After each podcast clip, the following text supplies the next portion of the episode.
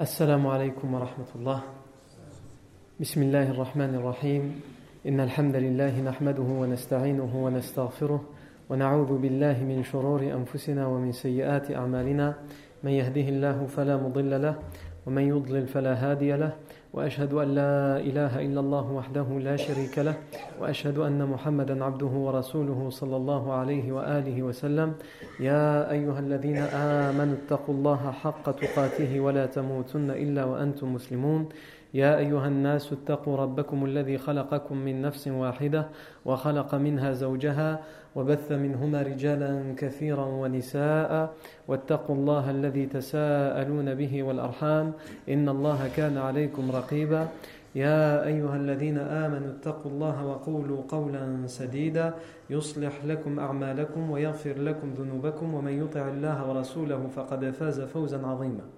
أما بعد فإن أصدق الحديث كتاب الله تعالى وخير الهدي هدي سيدنا محمد صلى الله عليه وسلم وشر الأمور محدثاتها وكل محدثة بدعة وكل بدعة ضلالة وكل ضلالة في النار أجارني الله وإياكم من النار ثم أما بعد On revient après une longue pause. On revient à la biographie du prophète Mohammed sallallahu alayhi wa alihi wa sallam. Pendant toute l'année dernière, on s'est attaché, à parler, à étudier, à tirer les leçons de la vie du prophète Mohammed sallallahu alayhi wa. On a vu tout d'abord la première grande période, c'est-à-dire tout ce qui est avant la révélation. La vie du prophète Mohammed sallallahu alayhi wa avant la révélation. Et même avant ça, on a vu, on a fait un bref résumé de l'histoire du contexte historique et géographique dans lequel vivaient les Arabes avant la naissance du prophète sallam et au moment de sa naissance. Et ensuite, on a parlé de la vie du prophète sallam pendant ses 40 premières années. on a vu qu'il est né orphelin de père, qu'il euh, va aussi perdre sa mère à l'âge de 6 ans, qu'il va déjà y avoir certains signes qui montrent qu'il est un enfant pas comme les autres, comme le lavage de son cœur, la, fente de sa poitrine, quand il était chez les Bani avec euh, euh, Halima al-Sa'diya.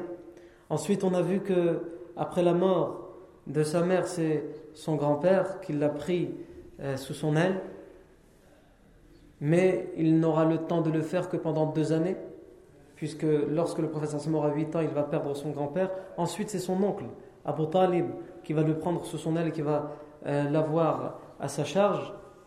Et dès son plus jeune âge, alors qu'il vit parmi tous les enfants, et ils sont nombreux, d'Abu Talib, il voudra montrer qu'il participe aux besoins de la famille.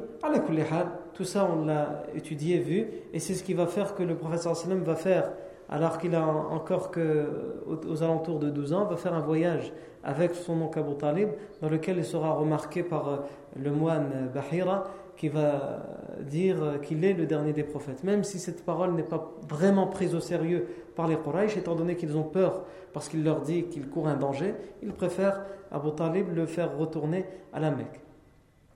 On va parler aussi de son rôle dans les batailles de la Jahiliya, euh, Harb al-Fijar et avec le pacte qui va en découler, Hilf al-Fudul.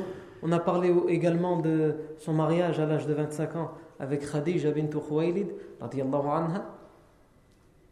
On a vu comment ce mariage était pur et comment il n'aurait pas pu être pur, alors que c'est le mariage qui concerne un homme pur, l'homme le plus pur de l'humanité, et une femme pure, une des quatre femmes les plus pures des femmes parmi euh, l'humanité. Et ensuite, les autres événements les plus marquants, ce sera la reconstruction de la Kaaba et enfin la révélation. Et après la révélation, on a commencé à voir, donc évidemment, la révélation qui a toute son importance dans la euh, grotte, les premiers versets révélés, pourquoi tels versets ont été révélés, comment le professeur a commencé à prendre conscience, puisqu'il ne l'a pas pris conscience du jour au lendemain, comment il a commencé à prendre conscience qu'il était un messager d'Allah Azzawajal. Et ensuite, on a parlé de la da'wah, comment le sallam a débuté la da'wah. Et il a débuté en secret. Et il a commencé par ceux qui lui étaient le plus proches dans son entourage, dans ses amis, dans sa famille.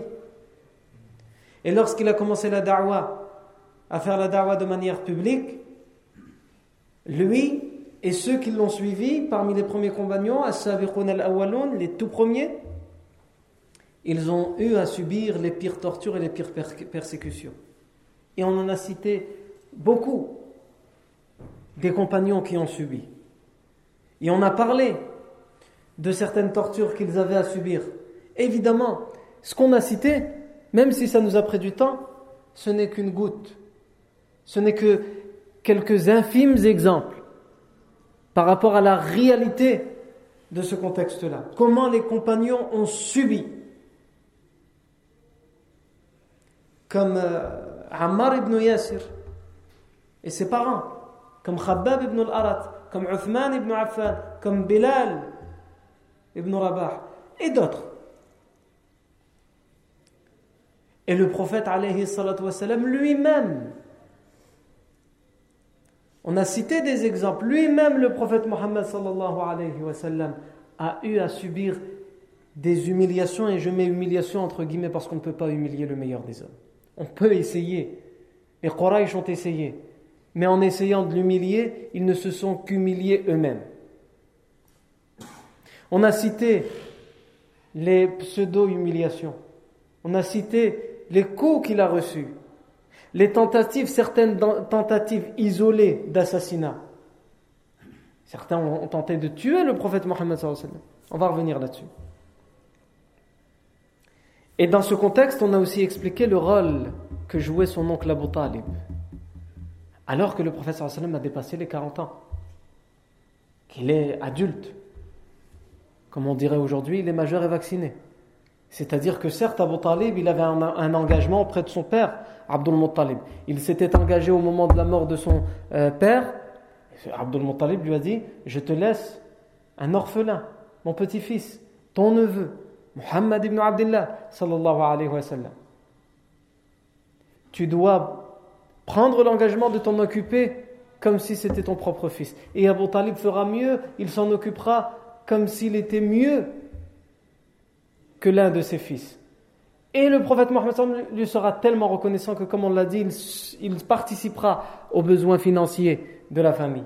Et même lorsqu'il sera plus âgé, qu'il sera marié, étant donné qu'Abu Talib a beaucoup d'enfants et que c'est difficile pour lui de subvenir à tous leurs besoins, il va prendre à son tour le prophète sous son aile, le fils d'Abu Talib, c'est-à-dire le cousin du prophète Ali ibn Abi Talib qui va lui aussi faire partie des premiers convertis.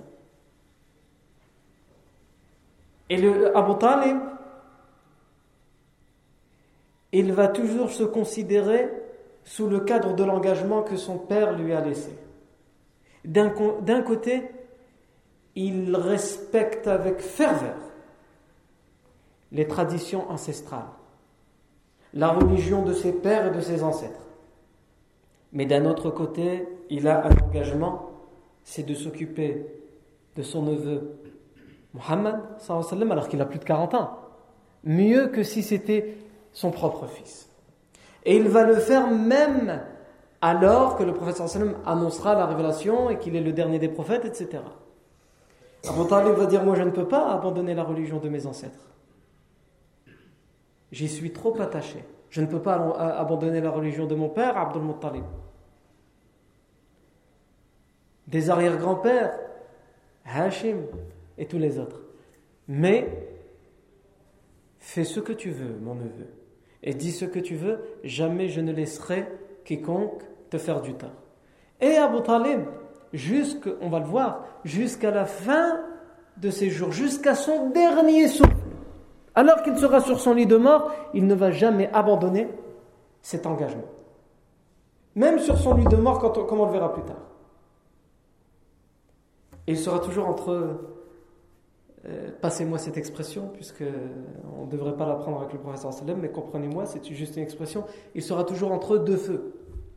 Entre d'un côté la religion du prophète Mohammed sa religion, Et de l'autre côté, le fait qu'il reste attaché à sa religion ne doit pas faire, ne doit pas avoir comme conséquence qu'il abandonne la protection du prophète Mohammed. Et donc le rôle d'Abu Talib, c'est qu'il va le protéger. Et les Quraysh ne peuvent pas s'attaquer directement au prophète Mohammed, même si certains d'entre eux, de manière isolée, le font. Mais officiellement, ils ne peuvent pas s'attaquer au prophète parce qu'il y a quelqu'un de reconnu, le chef de toute une tribu, Abu Talib, qui euh, annonce clairement, ouvertement, publiquement, que son neveu, personne ne peut lui faire du tort. C'est-à-dire, si on traduit ça, c'est-à-dire que si quelqu'un ose lui faire du mal, il devra subir, en subir les conséquences, c'est-à-dire que toute la tribu des Bani Hashim se retournera contre lui.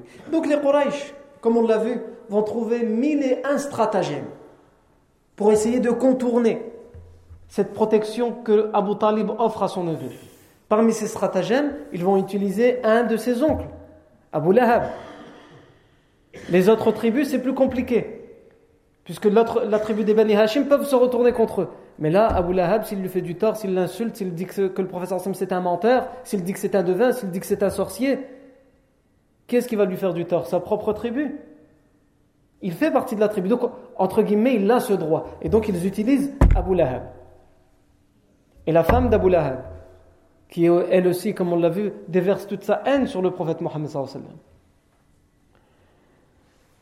Et ils vont faire pression aussi. Ils vont harceler le prophète Mohammed à travers son voisinage pour lui mener la vie difficile. Et celui qui va se, euh, entre guillemets, remarquer, celui à qui on peut donner, euh, et ici aussi on va mettre énormément de guillemets, la palme d'or, dans le fait d'être hostile envers le professeur parmi son voisinage, c'est Uqba ibn Abi Mu'ayt. Et ils vont aussi faire pression sur Abu, sur Talib. Ils vont envoyer des délégations. On a, donné, on a parlé de, de, ces délégations en détail. Face à tout ça, le professeur Sallam avait pris des décisions et il avait conseillé à ses compagnons de faire les hijra, l'émigration vers Al-Habasha, l'Abyssinie.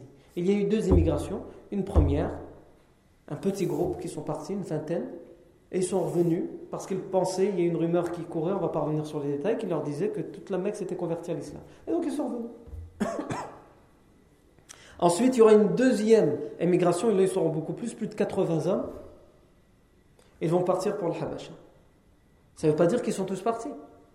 Il y en a encore qui sont restés, peut-être, selon certaines études, et ça c'est une hypothèse qui est donnée par exemple par Sheikh Al-Albani, il y en aurait 40 à ce moment-là. Au moment où il y a le deuxième groupe qui part, c'est-à-dire plus de 80 hommes, presque une centaine si on compte les femmes avec eux, il en reste 40 à la Mecque. Évidemment, il y en a de plus en plus puisque euh, chaque jour des gens se convertissent à l'islam. 100 d'un côté qui sont partis à Al-Habasha et les 40 qui sont restés à Mecca. Et dans ce contexte qui va être très difficile pour les Quraysh puisqu'ils vont perdre leur, leur allié principal à l'extérieur de la péninsule arabique, leur allié principal c'était Najashi, l'empereur de l'Abyssinie. Ils vont envoyer deux émissaires, Amr ibn al-As et un autre. Ils vont les envoyer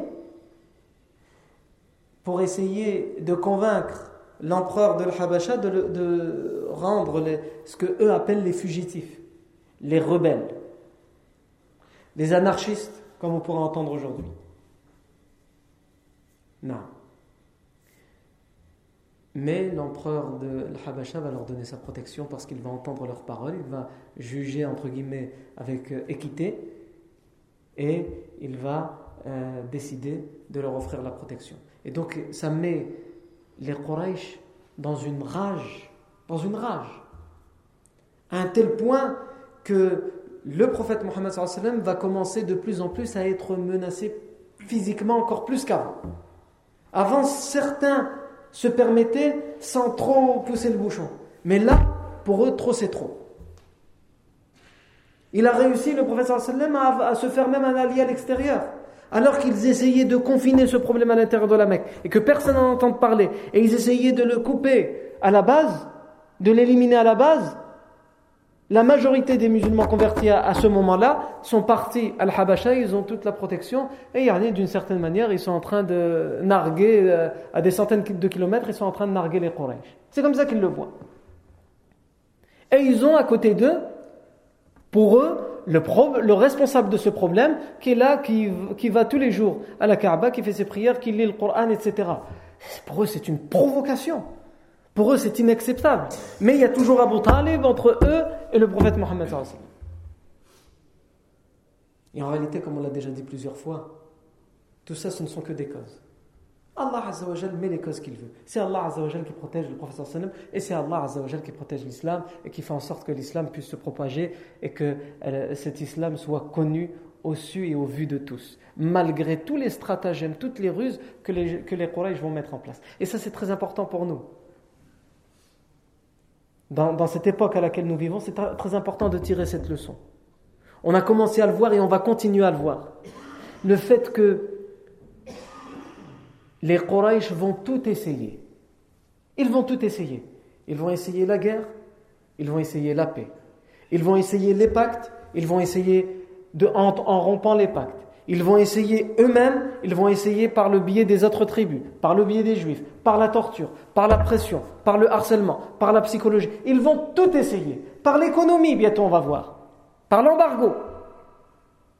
Et plus ils essaient, plus l'islam se propage plus les gens viennent vers l'islam. Et ça, c'est une leçon à tirer pour nous. Plus ils veulent faire du tort à l'islam, plus l'islam se propagera. L'islam doit se propager. Il doit. L'islam va se propager. L'islam, tout le monde va en entendre parler. L'islam va attirer les gens parce que l'islam parle au cœur des gens. L'islam est vrai l'islam est réel, l'islam est rationnel. Plus ils essaieront d'empêcher les gens d'aller vers l'islam, et en réalité, en faisant ça, ils poussent les gens à aller vers l'islam. Donc, nous sommes arrivés à présent à un moment, et dernière chose à rappeler, dernière chose à rappeler avant de continuer, conversion de Hamza Ibn Abdel Muttalib qu'on avait vu. Et ça, c'est très important de comprendre que dans ce contexte, Hamza se convertit à l'islam. C'est un des oncles du prophète Mohammed. C'est quelqu'un de respecté, de craint et de redouté. Et juste dans l'histoire de sa conversion, on voit ce qu'on vient de dire. C'est quoi la cause de sa conversion? C'est qu'Abu Jahl est parti et il a frappé le prophète Mohammed de ses propres mains et il l'a insulté. Pourquoi il a fait ça, Abu Il a fait ça pour intimider, pour impressionner le prophète, pour faire peur au prophète pour lui faire comprendre que maintenant, stop Et en parallèle, qu'est-ce qu'il y a? Quelqu'un qui, pour eux, les Quraysh, il ne fallait surtout pas qu'il se convertisse, il se convertit à l'islam. Hamza ibn Abdul Muttalib.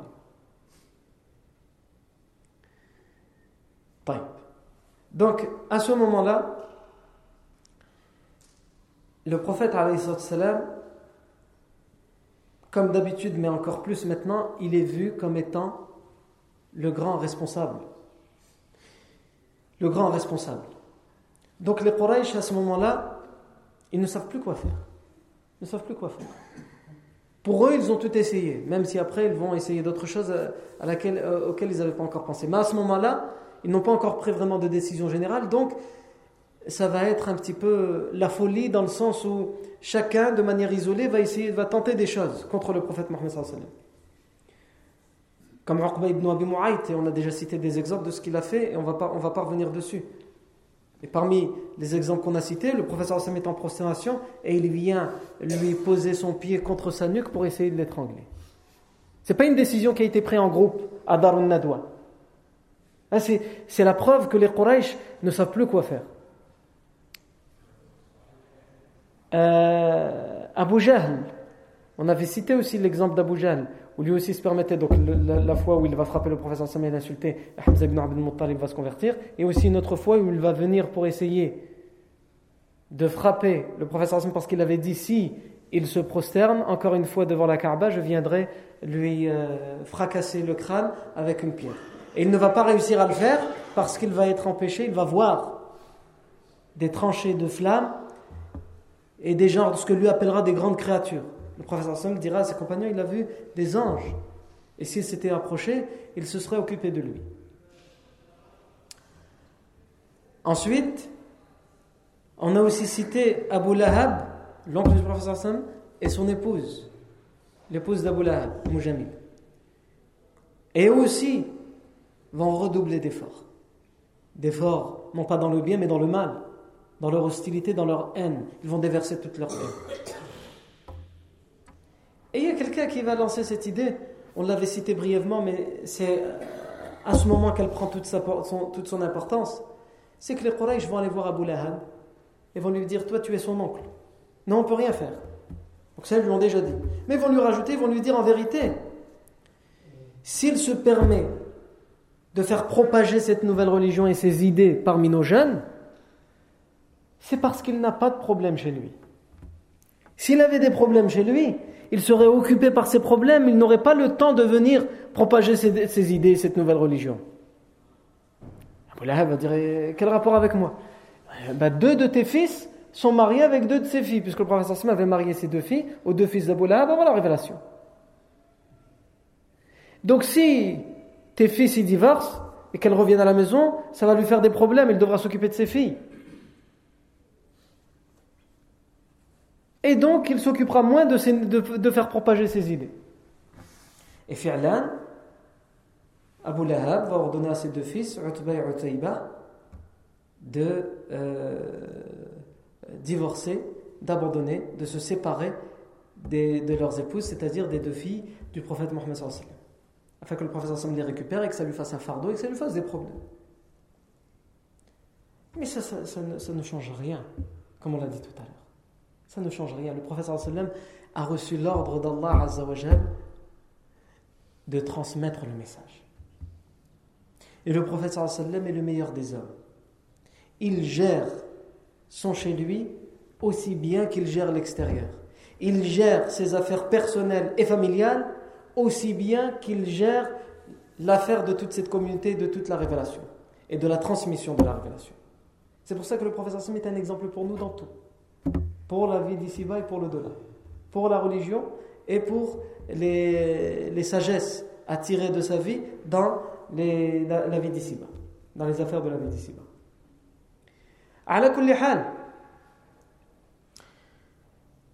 Euh, un des fils d'Abu Lahab, pour lui ce ne sera pas suffisant. Et c'est aussi un des exemples qu'on est en train de citer, puisqu'on est en train de parler du fait que les Quraysh font un peu ce qu'ils veulent contre le professeur Sam. Ils n'ont pas encore pris une décision. Qu'est-ce qu'ils vont faire? C'est quoi la prochaine étape? Utayba ibn Abi Lahab, il a divorcé de sa, fille, de sa femme, la fille du prophète sallam. Et le prophète sallam continue à lire le Coran, à transmettre le Coran, à appeler les gens à l'islam. Donc pour lui, c'est un problème. C'est-à-dire, j'ai divorcé pour rien. J'ai divorcé, il continue. Donc, Utayba, qu'est-ce qu'il va faire? Il va venir. Et avec la même arrogance que ses parents lui ont enseigné à avoir, avec la même mécréance que ses parents l'ont formé à avoir, il va venir auprès du prophète Mohammed qui est face à la Kaaba et il va lui citer des versets en disant Utayba lui cite des versets pas pour euh, faire les éloges de ces versets, mais pour dire Ana akfur najmi idha wa dana fatadalla. Moi, je m'écrois, j'annonce ma mécréance en par le par l'étoile qui descend, c'est un verset dans lequel Allah Azza dit surat Najm, surat l'étoile, wa najmi idha Par l'étoile qui descend. On va expliquer. Il dit Moi, je m'écrois en ce verset. Je n'y crois pas. L'arrogance. Il cite le verset pour dire Moi, je n'y crois pas. Je suis un mécréant de ça. Et je m'écrois, c'est dans, dans la même sourate, quelques versets plus tard, Allah Azza wa dit Thumma euh, dana fatadalla. Il dit Et je m'écrois en celui qui s'est rapproché et qui était tout près. Puisque ce verset veut dire ça. Il s'est rapproché et était tout près. Il était à proximité. Je m'écrois en ça. Pour comprendre. Et pourquoi ibn, ibn Abi Lahab il dit ça? Il faut comprendre ces versets. Il faut comprendre dans quel contexte ils ont été révélés. Donc, euh, pour l'instant, je mets ça de côté, je vais l'expliquer tout à l'heure, Inch'Allah. Mais avant ça, je termine ce récit avec Utayba ibn Abi Lahab. Et je vais expliquer en détail pourquoi il a choisi ces deux versets-là. Il aurait pu dire Ana akfur bi iqra, puisque c'est aussi des versets Ana, qui étaient déjà révélés. Il aurait pu dire Ana akfur bi mudathir, mais il a choisi cela en particulier, on va expliquer. Et avant, d'expliquer, donc, le professeur sallam, la réaction qu'il va avoir, avant ça, avant ça, euh, détail euh, qui a toute son importance, c'est que Utayba ibn Abi ne va pas se contenter de dire ça. Il annonce sa mécréance, son arrogance, son orgueil. Et en plus de cela, il prend le prophète par sa tunique, le secoue et lui arrache sa tunique ici au niveau de la poitrine. Il lui arrache tellement il a la rage. Il l'insulte et il l'approche pour lui cracher au visage. Mais Alhamdulillah, il ne va, son crachat ne veut pas arriver sur le visage du prophète Mohammed. C'est vous dire, ça montre la haine de cet homme qui était pourtant le gendre du prophète Mohammed et qui, qui, ne s'est pas séparé de la fille du prophète parce qu'il avait à, plaindre à se plaindre de cette fille. Hacha. Il s'en est séparé juste à cause de la religion. Il a raté sa vie d'ici-bas. En se séparant du lien qui, l'unissait au prophète Mohammed et en, choisissant la mécréance et toute cette arrogance, et sans aucun doute il a raté sa vie, d'ici, sa vie de l'au-delà.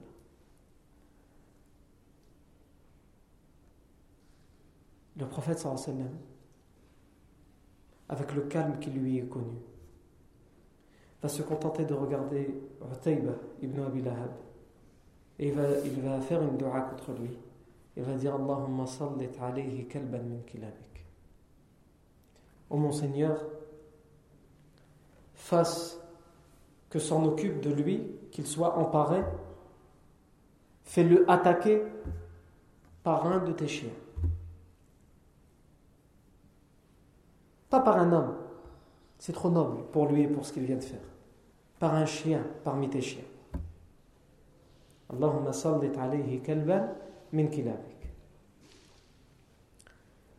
Quelque temps plus tard, Utayba ibn Abi Lahab va partir en voyage. Et avec son groupe de voyage, il va s'arrêter dans un endroit euh, au Sham, et plus exactement dans la Jordanie actuelle, dans un endroit pas loin de, de la ville qu'on appelle aujourd'hui Zarqa. Ils vont camper dans cet endroit. Il y a des lions qui vont venir s'approcher du campement et tourner autour. Mais ça, c'est des choses qui sont habituelles chez les voyageurs de l'époque. On dit même que Hamza ibn Abdel chassait le lion. Les, Arabes de l'époque, ils n'avaient pas peur des lions. Mais Utayba ibn Abi Lahab, lorsqu'il va voir ces lions tourner autour du campement, il va en être terrifié. Parce que là va lui revenir la dua que le prophète Mohammed lui avait, avait, fait contre lui. Et alors qu'il va voir ces lions tourner autour du campement et en particulier autour de lui, ils allument des flammes pour les éloigner, c'est pas un problème, ils ont l'habitude de ça. Mais lui, il va être terrifié et il va dire à ses compagnons, à ceux qui sont avec lui, Ya wayla akhi. Ya wayla akhi. Wallahi, Malheur à mon frère. Je jure, en parlant du lion, je jure qu'il va me dévorer. Je jure qu'il va me dévorer. Wallahi huwa akili. Kama da'a alayya Muhammad. Comme Muhammad sallam a invoqué contre moi.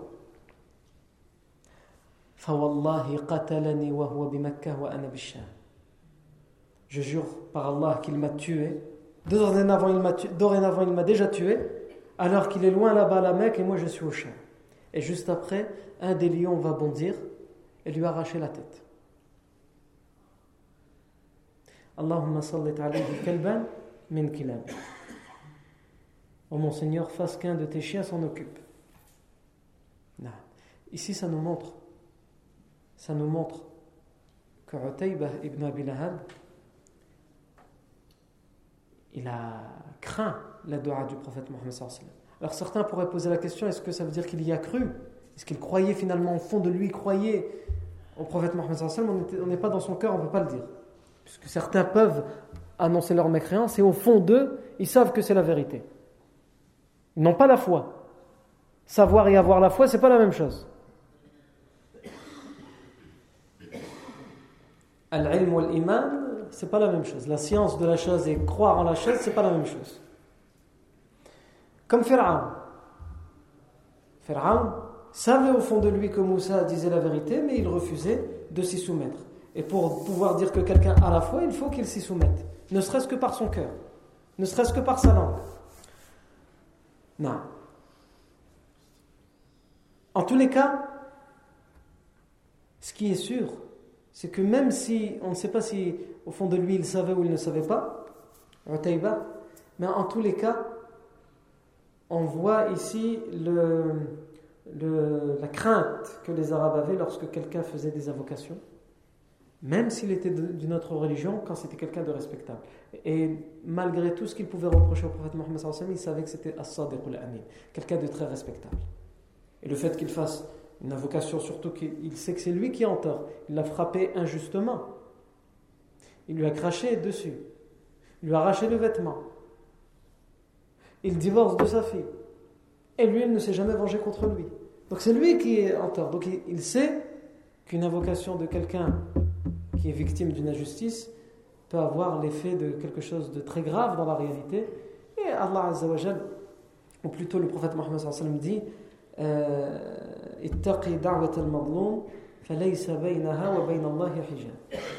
Crains, prends garde à l'invocation de celui qui est victime d'injustice parce que il n'y a pas entre l'invocation de la victime d'une injustice et Allah, il n'y a pas de hijab, il n'y a pas de voile, il n'y a pas de barrière. L'invocation de celui qui est victime d'un tort, d'une injustice, purement et simplement, s'il fait dua contre toi, parce que tu es injuste contre lui, et lui est victime de l'injustice, fais très attention. Fais très attention parce qu'Allah il n'y a rien qui le sépare de cette invocation. Il reçoit l'invocation directement, et donc il l'exauce. Donc cette dua, euh, ce hadith plutôt, lorsque le professeur Sam dit prends garde contre la dua de l'injustice.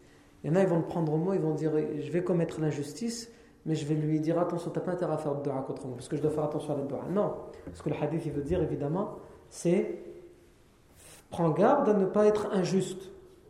Parce que si tu es injuste, il peut y avoir comme conséquence que la personne qui est victime de ton injustice, de ton tort, il va faire une dua contre toi. Et s'il fait une dua contre toi, tu n'auras rien pour repousser cette dua.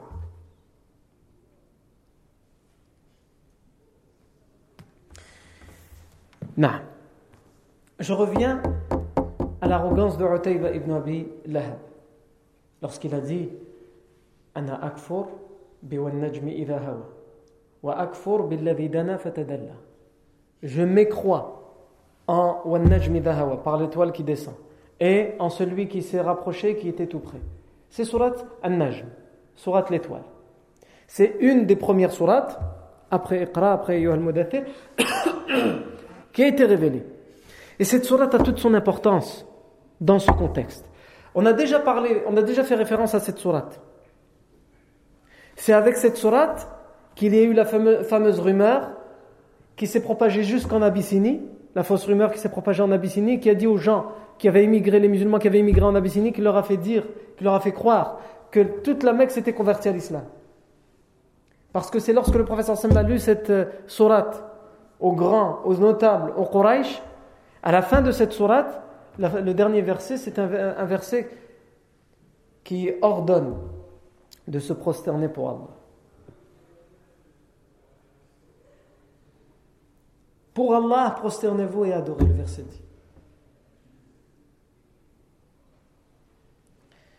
Non. Et on avait expliqué qu'ils s'étaient tous convertis, euh, qu'ils s'étaient tous prosternés, et que ça avait fait croire qu'ils s'étaient convertis. La rumeur qui s'était propagée, c'est qu'ils s'étaient convertis. Et après, pour justifier leur prosternation, ils ont fait croire qu'ils ont entendu d'autres versets, qu'ils ont inventés. C'est des soi-disant que le professeur Sam aurait dit, parmi les versets qu'il a lus, euh, euh, ce sont là de, grands, euh, en parlant, soi-disant, il aurait parlé des idoles, des statues, en disant ce sont là de, de grandes choses. Gharaniq, c'est le pluriel d'un oiseau qui est beau.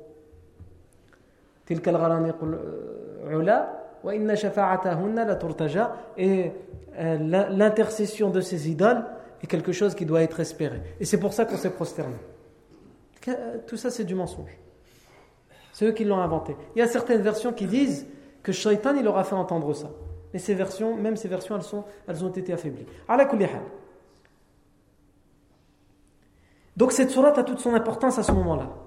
C'est pour ça qu'il choisit de dire je m'écrois. Il peut dire je m'écrois en ta religion, je m'écrois en toi. Mais il choisit de dire je m'écrois en ces versets. Les versets de cette sourate qui nous ont fait tous ces problèmes et qui nous ont fait dire que tous les grands de la Mecque s'étaient convertis. D'ailleurs, quand ils, quand ils se sont prosternés, il y en a un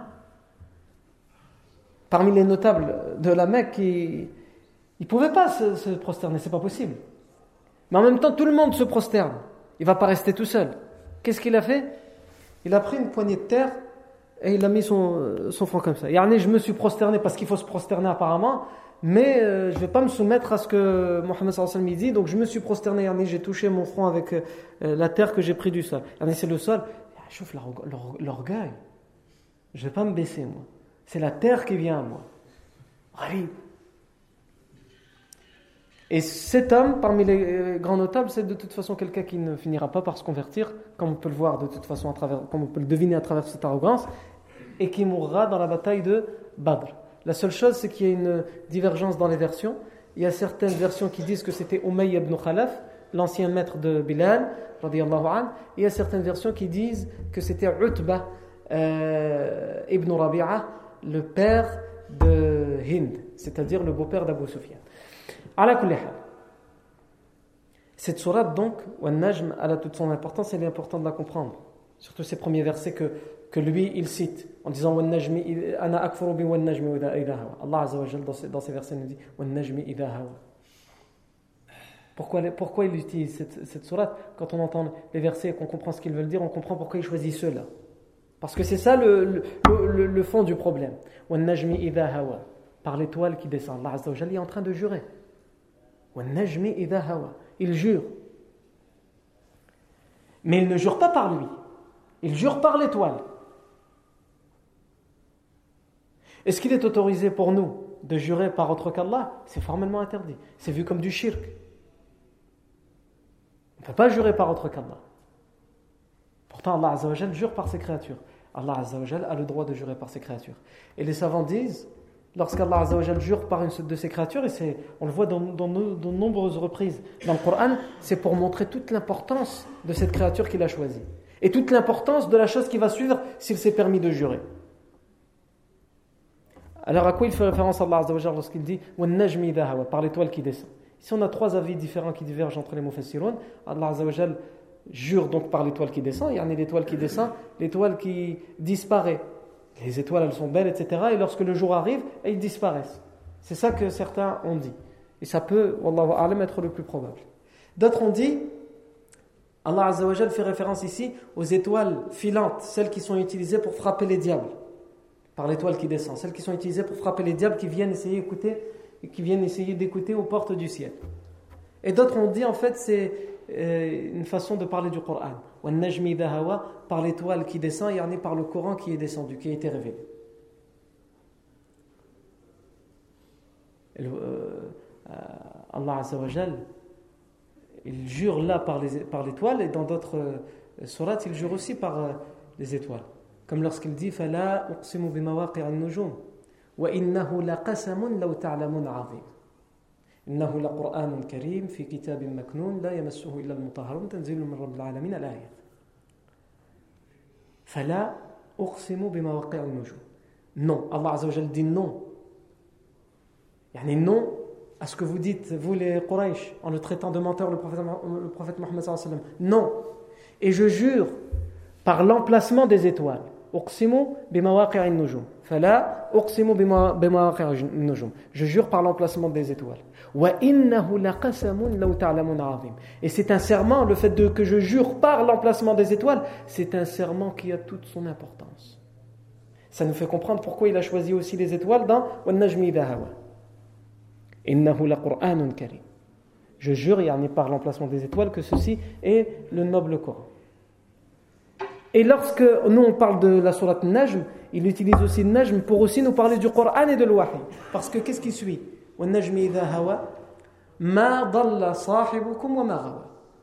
Votre compagnon, en parlant du prophète Mohammed il ne s'est pas égaré, il n'a pas été induit en erreur. Addal, Addal en arabe, c'est celui qui est égaré, c'est-à-dire celui qui suit quelque chose sans connaissance. Il a été égaré parce qu'il ne sait pas, il a entendu, il a suivi. Le professeur Salmi il n'est pas comme ça. Wamarawa, le rawi c'est quoi? C'est pas celui qui est égaré sans science, c'est celui qui sait la vérité, qui fait exprès de s'égarer et d'égarer les autres. Il n'est ni dans ce cas ni dans celui-là.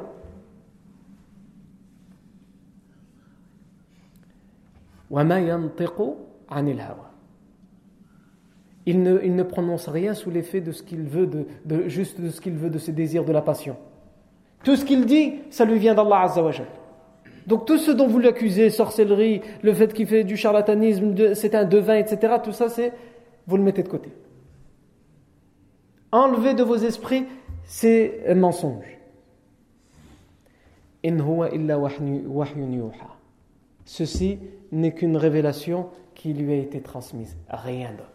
Le professeur lorsqu'il transmet la révélation, il est infaillible dans, dans, la transmission de la révélation. Il ne rajoute rien, pas une seule lettre. Et il n'enlève rien.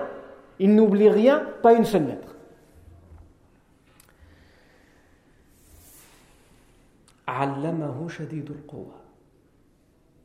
Cette révélation lui a été enseignée par celui qui est fort.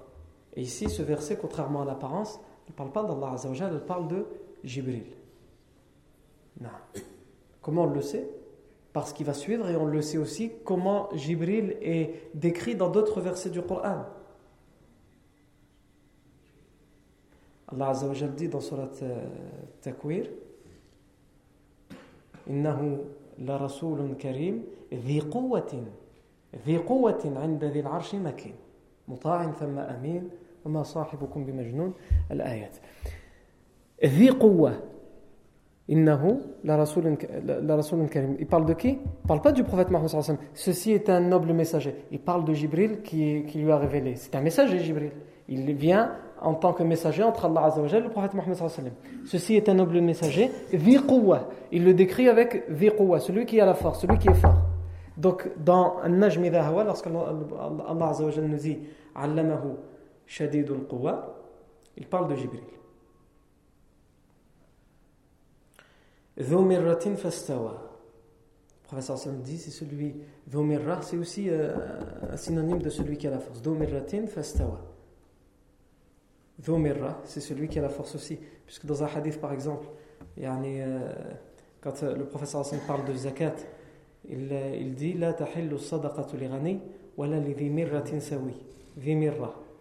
Le, la zakat n'est pas permis. On ne peut pas donner zakat à quelqu'un qui est riche.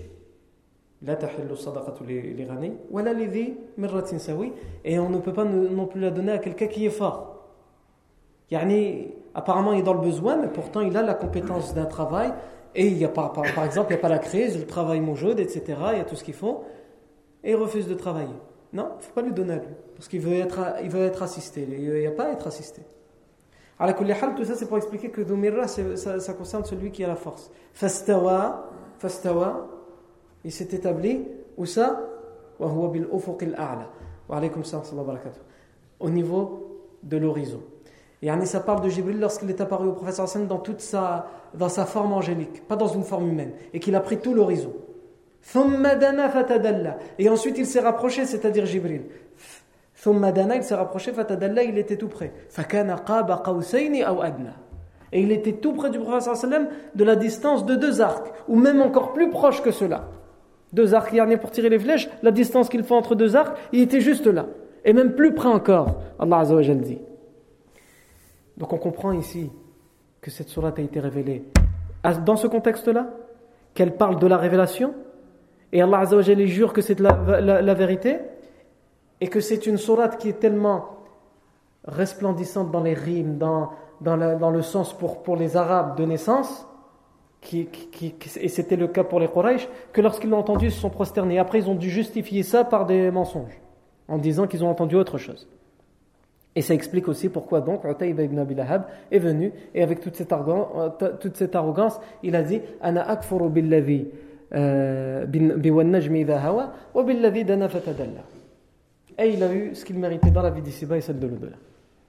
Et dans ce contexte-là, alors qu'il redouble de, de persécution contre le prophète Mohammed le prophète va faire une dua.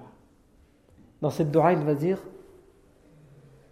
اللهم أعز الإسلام بأحب الرجلين إليك بعمر بن الخطاب أو بأبي جهل بن هشام Ô mon Seigneur, renforce l'islam avec l'homme que tu préfères le plus parmi ces deux, Omar ibn al-Khattab ou Abu Jahl ibn Hisham.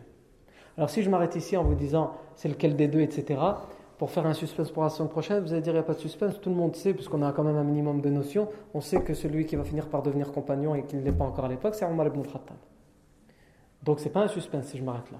Par contre, si je vous dis que Omar ibn Khattab, au moment où le professeur Hassan fait cette invocation, il est connu pour être quelqu'un qui persécute avec ferveur les plus faibles parmi les musulmans. Omar ibn Khattab, il est connu pour être quelqu'un à cette époque-là qui a une très grande hostilité envers l'islam et envers le prophète Mohammed et envers tous ceux qui se convertissent. Omar ibn Khattab est connu à ce moment-là pour être quelqu'un de très attaché aux rites et aux coutumes ancestrales et de sa tribu. Comment quelqu'un qui est comme ça, il va se convertir à l'islam? Par quel cheminement il va passer? Parce qu'il va passer par tout un cheminement. Et bien ce cheminement-là, c'est ce dont on parlera la fois prochaine, bi'ibnillah, tabaraka wa ta'ala, même endroit, même, même heure, bi'ibnillah, tabaraka wa ta'ala, barakallahu fikum, faut attention, subhanakallahu wa bihamdik, ashadu an la ilaha illa ant, nastaghfiruka wa atubu ilayk, jazakumullahu khairan.